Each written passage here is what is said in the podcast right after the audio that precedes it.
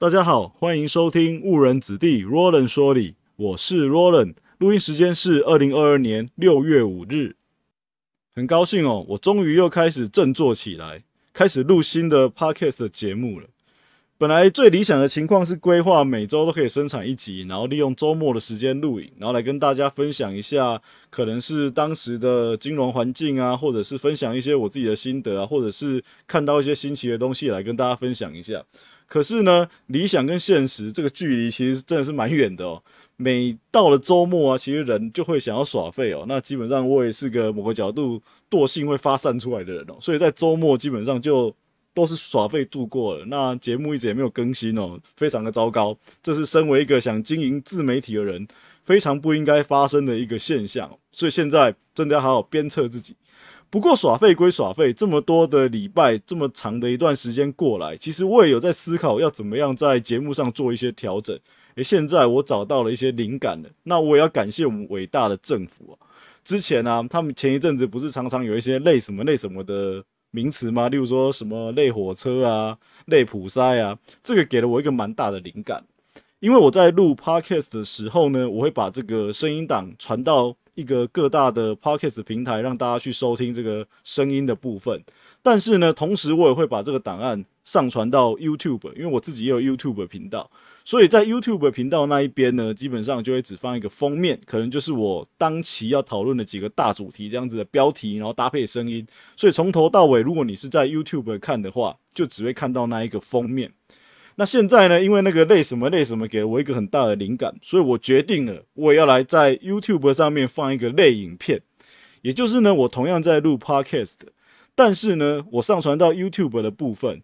会搭配着我所讲的主题，例如说，我一次 podcast 里面可能会有两三个主题，所以当我讲到什么的时候，我就会抽换成相关主题的画面，所以在 YouTube 呃观看的朋友就可以看着画面，然后听着我讲的内容，可能会更有感。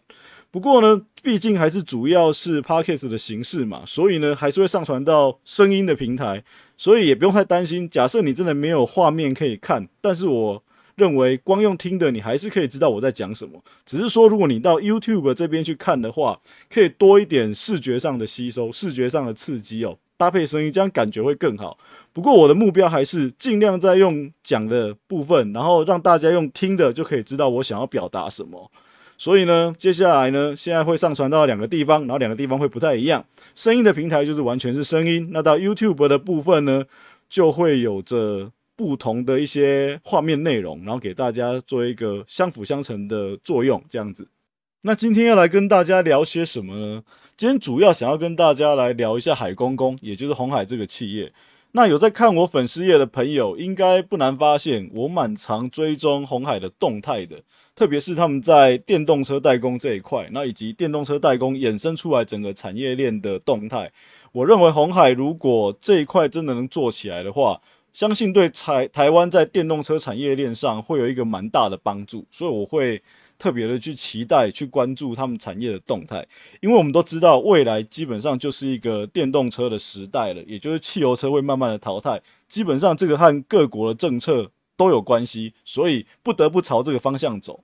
那你要取得这个产业的先机，那当然现在就要把一些基础建设做好嘛，所以我才会很关注红海在这一块的变动。那另外也会跟大家分享一下这个马斯克，也就是特斯拉的老板他最近又讲了一些话，那来看看他讲了什么。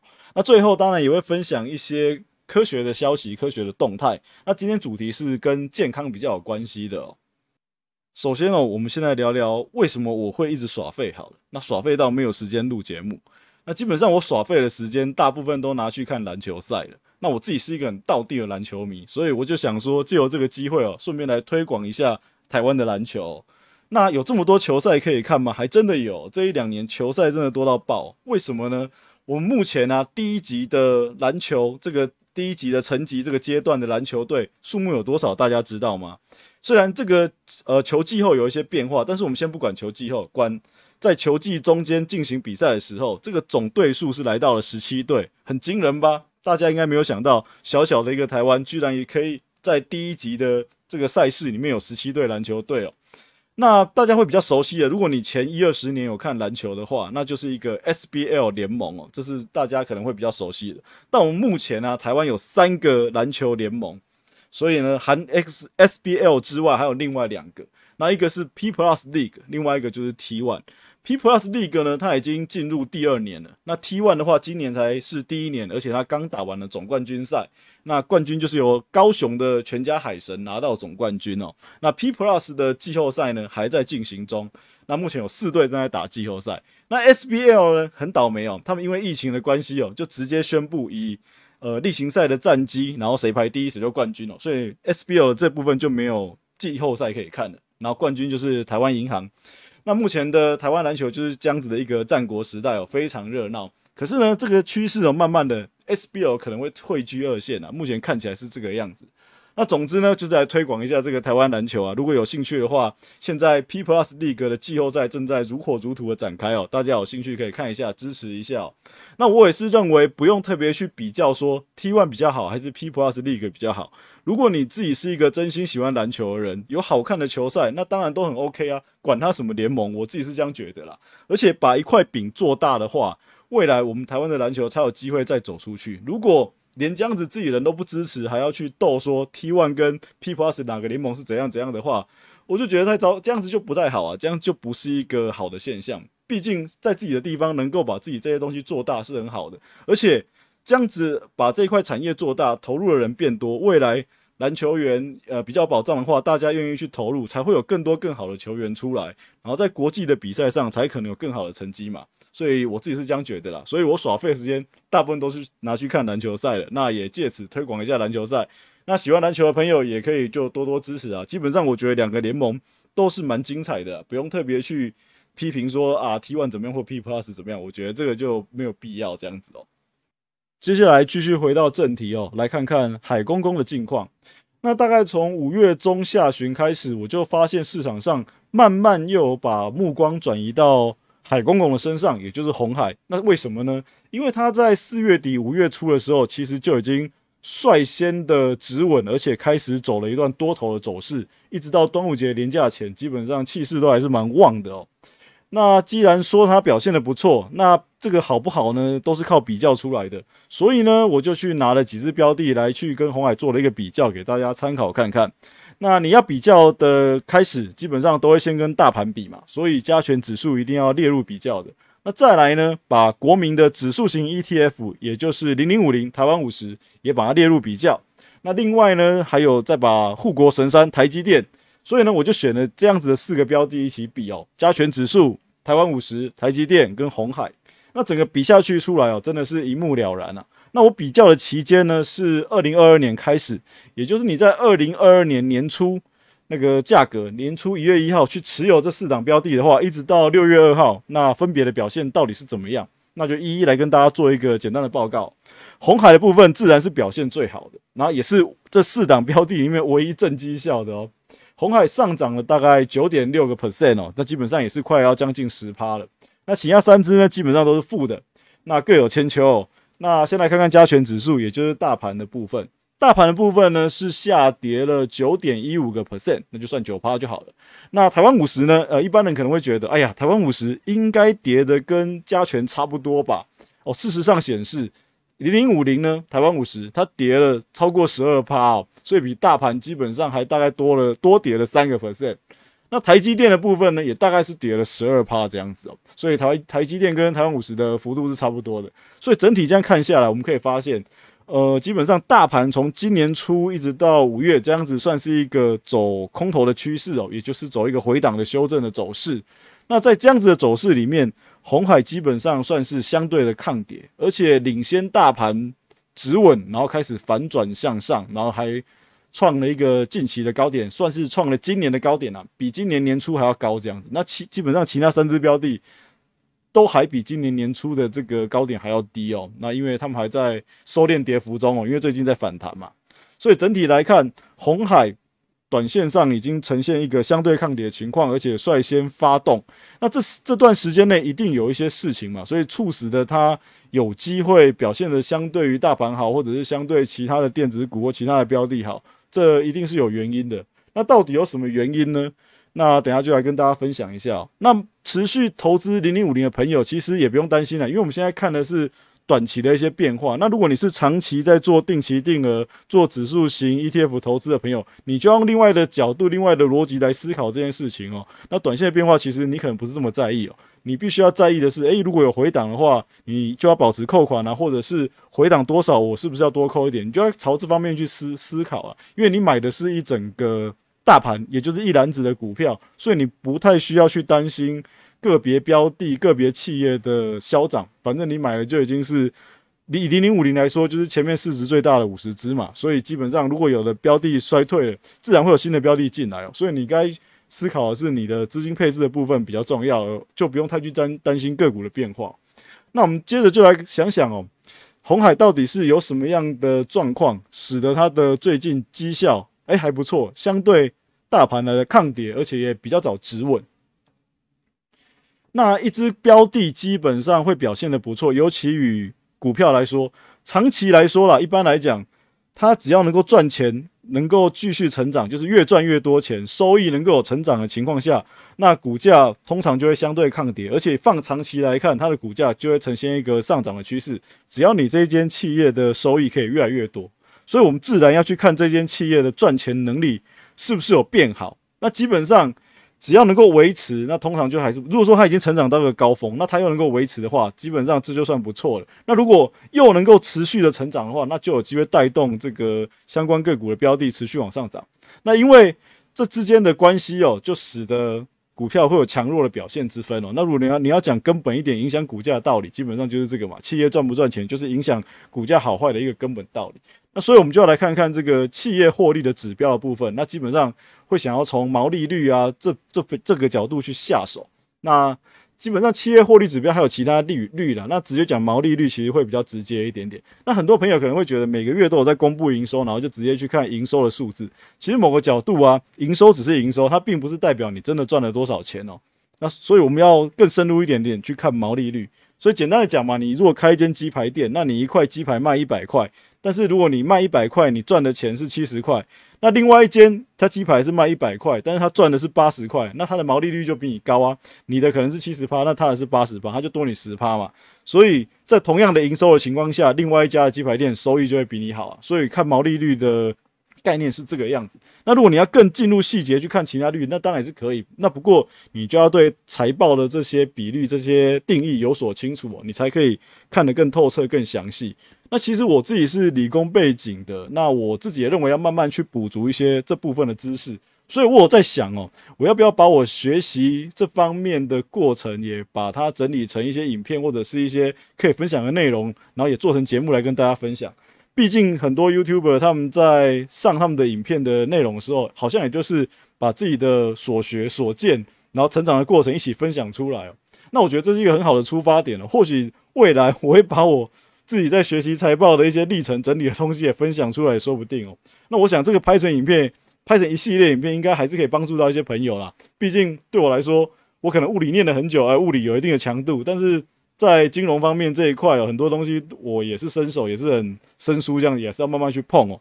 那我这样学起来，然后来跟大家分享，应该也是蛮有说服力的。好，那我们就回到红海的获利的部分哦。那基本上，他开完第一季的股东会的时候，有公布第一季的财报嘛？那里面就有显示了一些获利的的数据啊。那基本上，我们现在重点就回到毛利率上面。那在二零二一年第一季的时候，红海的毛利率基基本上还不到六趴。那这个根据财报显示哦，是在五点八个 percent。那到了二零二一年第四季，也就是去年第四季哦，诶，突破六 percent 哦，不错。那到了今年的第一季，还是维持在六 percent 以上，那跟去年第四季是差不多的数字。那另外还有一个就是营业利益率，这个呢，哇，这个数字就真的也成长很多。在二零二一年 Q one 的时候是二点零五 percent，那到了 Q 四变成二点七九 percent，然后到了今年的第一季是二点六一 percent。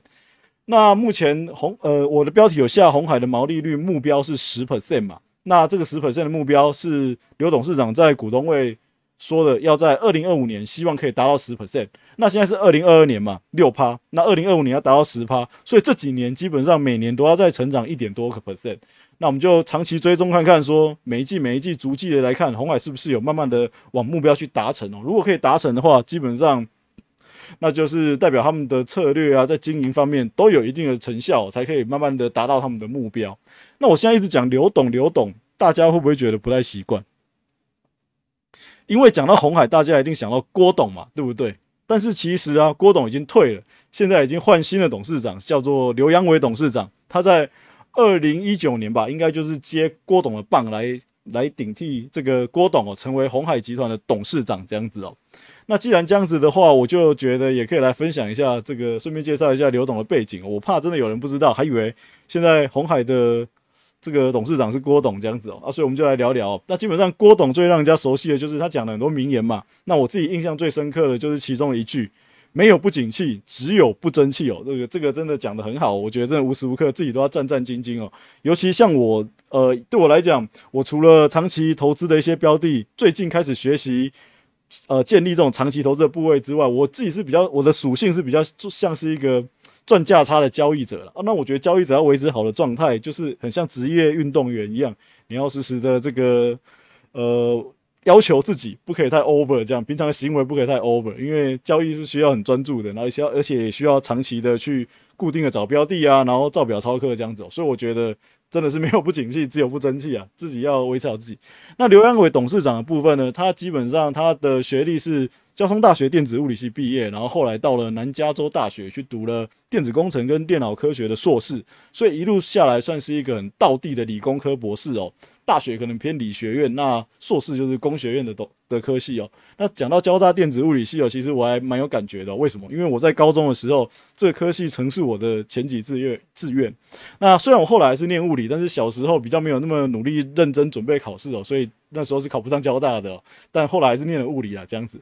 那刘安伟董事长的资历其实也蛮丰富的，他在一九八八年就有创立这个某一个主机板品牌的牌子哦，所以算是当过创业家，然后一路就有做了一些工作。那到了二零零七年呢，他就到了红海去当郭董的特助，然后一直到了二零一九年都在红海这样子相关的产业上面服务。那到二零一九年就接了红海的董事长这个棒子哦，然后一直到现在两三年了嘛，那也慢慢的做出了一点点成绩。那接下来呢，就来看一下郭董到刘董他们这两个背景时期哦，有没有一些什么比较不一样的地方？那我们都知道，郭董早期基本上就是专注在代工上面嘛。那最早就是一些呃电子零组件的代工，例如说生产电视、电视的零件。然后后来就是看好电脑的发展啊，游乐器的市场啊。那大概是一九八零年代很久，如果你年轻一点的话，可能都还没出生哦。然后慢慢的就是开始。接这个个人电脑就是 PC 的代工，那后来呢？随着这个时代的演进哦，电脑之外再来有手机嘛，就开始接手机的代工。那比较哦比较那个突出的是，他那时候像游戏生产商，他有接了 PS Two 的代工。然后一直到现在哦，一直到 PS 五了吧，反正就是这个是主流游戏机嘛。那手机的部分就是苹果，苹果的 iPhone，它拿下来苹果 iPhone 的代代工，这个对红海来说应该都是蛮大的一个成就，一个里程碑。那后来也有并奇美电子啊，开始做面板，然后就越做的东西越多，变成一个很大的代工厂。那慢慢的也经营一些品牌的部分哦，后来有入主夏普嘛，取得主导权，诸如此类的。那慢慢就越做越大，然后整个供应链就可以越做越越越越细。每个供应链环节基本上都可以慢慢顾到。那到现在呢，一直到了刘董的时代呢，除了传统的电脑啊、手机的代工之外，慢慢的又开始拓展一些新业务。那比较熟为人知的就是切入了电动车代工的领域。那我觉得这一块真的是蛮重要的，因为电动车基本上已经确定是未来的趋势了。那很多国家的政策就是慢慢的在某一些年份之后就要禁售汽油车，也就是。我们不生产汽油车，也不卖汽油车了，通通都要以电动车为主。所以这一块确定是未来趋势。那台湾如果要杀出一条血路的话，其实真的就要早一点开始布局，然后进行这一方面的耕耘哦。那红海就做了这件事，而且他现在走的不是品牌策略，走的比较像是像台积电一样，他可能也想要成为这一块领域代工的佼佼者。那基本上你代工的技术可以做到一个水准的话，某个角度这也是一个品牌啦。那所以呢，我们就要持续的观察红海在电动车这一块业务怎么样。那从电动车这一块业务又可以衍生出来非常多的领域，最主要的一个就是半导体。那为什么呢？我们早期的汽车基本上都是机械零件为主，所以整台车没几个地方需要用到半导体，因为都是传统机械。但是现代的车子呢，一堆高精密的配备。那些高精密的配备全部都是需要用到半导体，那也就是也就是所谓的车用电子。那在车用电电子这个部分大增这个部分呢，你如果要完整自己的供应链，不要靠别人的话，你就要必须自己会生产半导体，自己有生产半导体。所以在这一块呢，红海做了很多努力，它也取得了自己生产半导体的能力哦，也是透过一些合作，所以它可以自己生产半导体，不怕有断料断链的危机哦。那再来有个比较，我我比较没有 follow 到的是，最近这次股东会来看到的部分，就是红海又有在发展一些通讯的事业、通讯的业务，它有做一些低轨道卫星哦，在这一块要慢慢的去打造出来。那我相信未来这一块可能会跟电动车自驾部分是有关系的，其中一环，毕竟你可以靠着卫星去导引这个车子嘛，所以我相信这一块未来会有结合。那这部分也可以去慢慢追踪哦。那总之呢，红海的刘董哦，他在今年第一季的股东会上就有提到，二零二五年它的目标毛利率就要达到十趴，所以距离现在三年的时间，那就是一年你要你要领你要再进步一点多趴嘛。那电动车的事业的话呢，在二零二五年希望可以拿到全球市占率的五个 percent，也是蛮大的，不容易，全球的五个 percent。那相关的营收就有机会达到兆元哦。那这个部分还有三年嘛，我们就看看一年一年能不能落实。那最主要是它的电动车在今年第四季就要推出开放预购了。虽然预期呃这个初期出的量还没有到很大，但是从第四季这一波来看，就可以先观察看看市场的接受度如何。所以我认为这个今年第四季到第一季是观察红海电动车第一站，算是第一站啊，这个打的怎么样的一个时机点哦。那我们就到时候再看看。那如果打得不错的话，那可能海公公前面的股价就有机会反应了。那这我们还不知道嘛，所以就只能继续看下去哦。那随着第二季的财报、第三季的财报，再看一下基本的变化是怎么样。那除了电动车之外，那它基本的这这个手机跟游戏机也还是有一定的地位哦。那我相信在第二季财报的表现应该还可以顶住啊。那接下来就是看后半段电动车的发展了。再来来聊聊马头顾，也就是特斯拉的老板马斯克。那有报道指出，马斯克呢在六月二号的时候，他向特斯拉的管理层发布了一封内部的电子邮件，标题呢是暂停全球所有聘用计划。那为什么马斯克要这么做呢？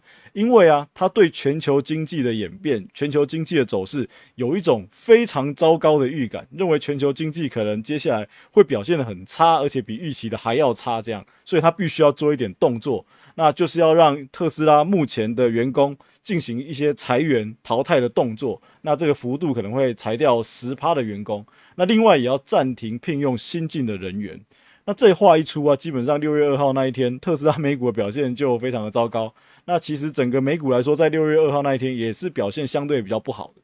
但是呢，这个报道出来没多久呢，大概十几二十个小时过后，又有一篇新的报道出现了。那就是说，马斯克他们做的一些特斯拉人形机器人要现身了，要问世了。那大概是在九月的时候会现身。那我看到这一则报道啊，基本上我脑海是浮现两个念头啦。第一个，他要裁员嘛。那会不会就是他要用他的生产的机器人去取代某一部分的员工，直接上线展示给大家看，告诉你我们这个机器人是很不错的。那接下来推出，大家希望可以受到大家的好评哦，大家的捧场，一起来支持，然后来采用我的机器人哦。这是我第一个想法了，不知道会不会是这样子取代人力嘛？很直觉的想法。那第二个想法呢，就跟这个企业经营比较没有关系哦。我看到这个之后就开始联想。以前小时候看的一些电影啊，就是《魔鬼终结者》，阿诺·斯瓦辛格这个机器人原型出来之后，慢慢的会不会以后也像那个阿诺·斯瓦辛格一样的机器人可以出来哦？这我还蛮期待的。不过我认为应该还有一段距离啊，只是说单纯看很多科幻片以后，就会出现这种脑海中就会出现这种乱七八糟的联想跟想象哦。那我也不知道这样是好还是不好。不过我觉得有这样子的想象空间哦，生活会比较有乐趣一点。在马斯克。内部信说要裁员十趴之后，过了一天多，马斯克又有新的表示。